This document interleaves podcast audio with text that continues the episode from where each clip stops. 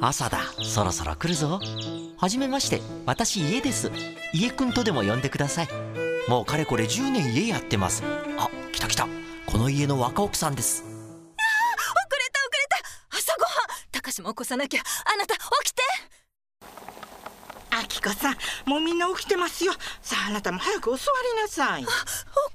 様ママ今週寝坊3日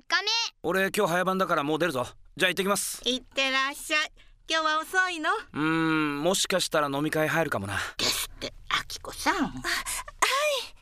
山田家の朝はいつもこんな感じですマイホームを建てる時から3世代家族いやなかなかこれがねいいんですよあらら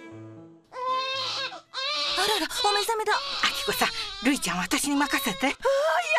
もう仕事の時間だお母様すみませんじゃあよろしくお願いしますはいはい家くん家くんあはいはい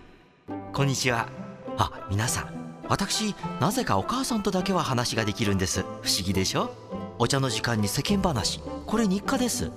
お母さん毎朝疲れませんか疲れるわよ